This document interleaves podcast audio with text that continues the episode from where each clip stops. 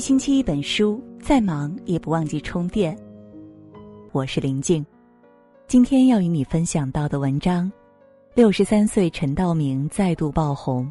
人活到极致，就是在别人看不到的地方节制。一起来分享。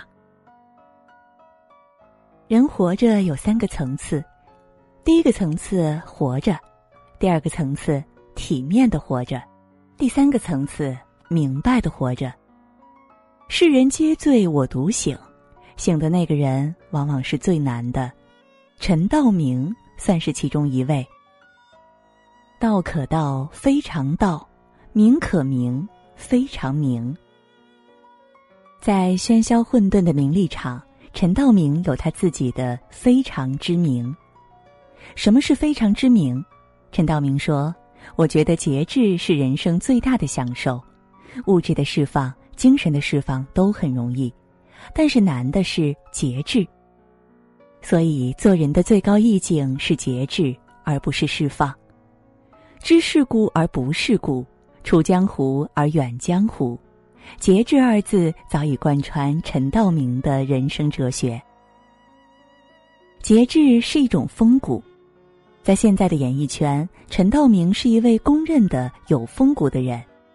但少有人知道，他曾经的境遇并不允许他任性。一九五五年，陈道明出生于一个知识分子家庭，在那个特殊的时代，他知道自己的家庭成分是一定要上山下乡的。但陈道明阴差阳错的考入了天津人艺，不仅逃过了上山下乡，还成为了一名演员。在成名前，陈道明整整跑了七年的龙套。在天津人艺的七年时间里，他这一场演匪兵，下一场演伪军，再下一场演特务，最后演八路，总之一句台词都没有。在这段时间里，一起跑龙套的那些人，有的改行，有的下海，有的破罐子破摔，却唯有陈道明把龙套也当成一种职业。后来回忆这段时光，他说：“那个时候我就知道。”能站在舞台前面说话，这是一个很光荣的存在，并不是所有人都能成为主角，也不是所有的职业都光鲜亮丽。即便如此，控制自己的欲望，一生只做这一件事，做到极致就是高级。哪怕是跑龙套，演员就是陈道明认定的这件事情。一九七八年，陈道明报考了中央戏剧学院。这一考，命运出现了转机。他不仅演技有了质的飞跃，也终于凭借《末代皇帝》中青年溥仪一角一炮而红。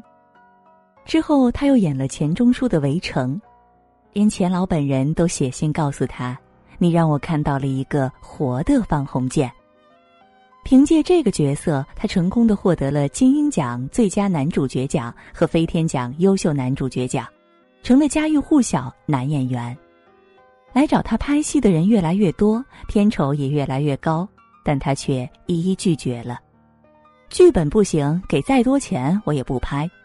如果没有合适的剧本，陈道明可以几年不接戏、不拍戏，绝不会单纯的为了挣钱而去拍戏。一旦遇到好的剧本，他不仅自降片酬，还让制片人去请更多好演员。我的片酬占了预算这么多，你怎么能请到其他好演员呢？在汶川地震后不久，得知冯小刚要筹备唐山大地震时，陈道明主动找上了他。你要去拍地震，我免费去演。别人不理解陈道明为什么要这样做，他说：“我不买飞机大炮，也不买航空母舰，我保证基本的生活质量，没那么多奢望。”为什么说陈道明有风骨呢？懂节制才有风骨。演艺三十三年，他一直恪守着自己的个性和底线，这风骨就是克制了一个个欲望塑造的。所以，冯小刚说：“陈道明一个清高的、只肯在戏里低头的男人。”节制是一种享受。众所周知，陈道明是个淡泊且低调的人。但三十出头时迅速走红，给他带来了除了名利，也曾带来心态上的浮躁和轻狂。九十年代名利的出现，也教会了我轻狂、不自重、自不量力、自以为是，无视比你能力更强的人，这就是狂。幸好在拍《围城》时，他结交了钱钟书。从烦恼的片场去钱老家做客，老人家里没有录像机、电视机，也没有电话，唯一的电器是煎药的药锅子。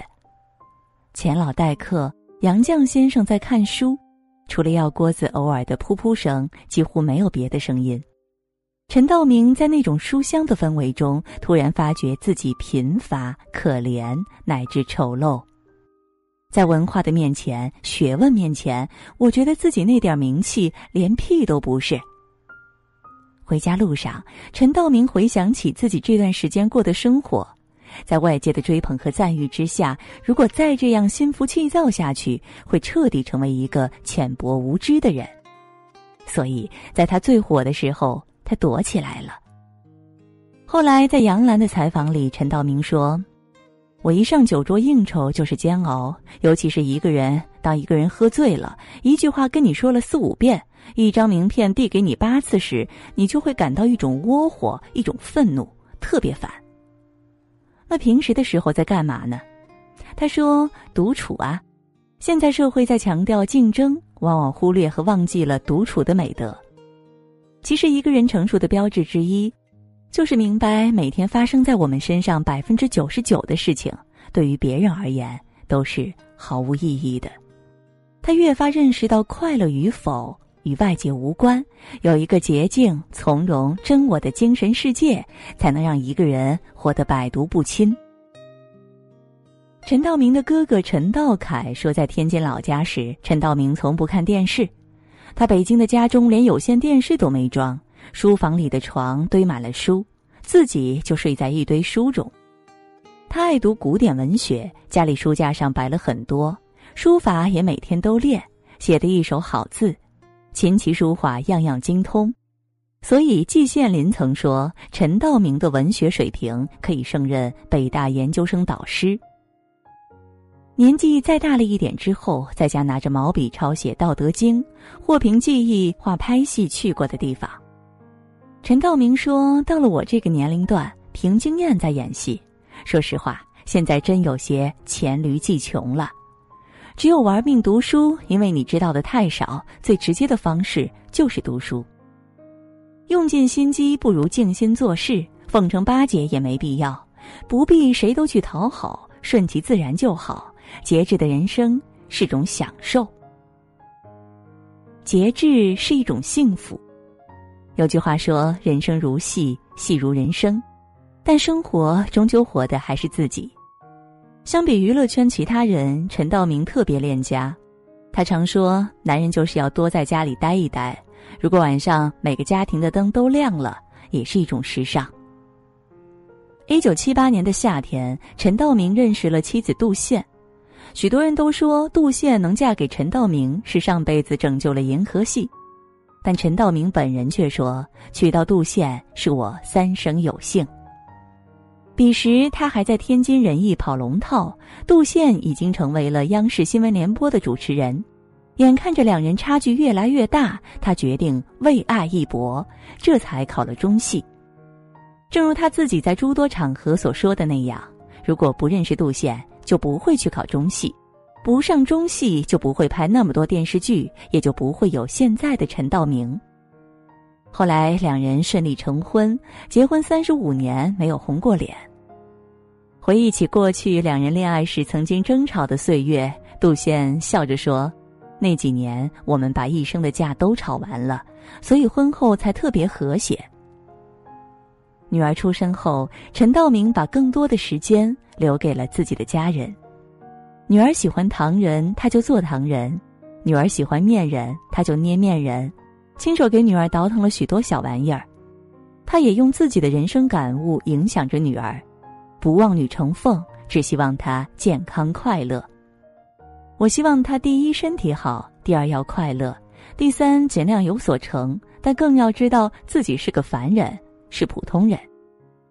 后来女儿长大了，出国读书，陈道明夫妻两人最大的爱好就是夫妻俩同坐窗下，他绣他的花草，他裁他的皮包。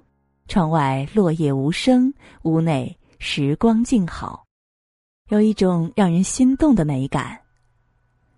我们见过太多以人设立足的演员，他们秀恩爱、秀性格、秀聪明，而人设是世界上最不坚固的东西。他可能因为一次偷拍、一次修电脑、一段酒后的情不自禁碎成渣渣，但人格却不一样。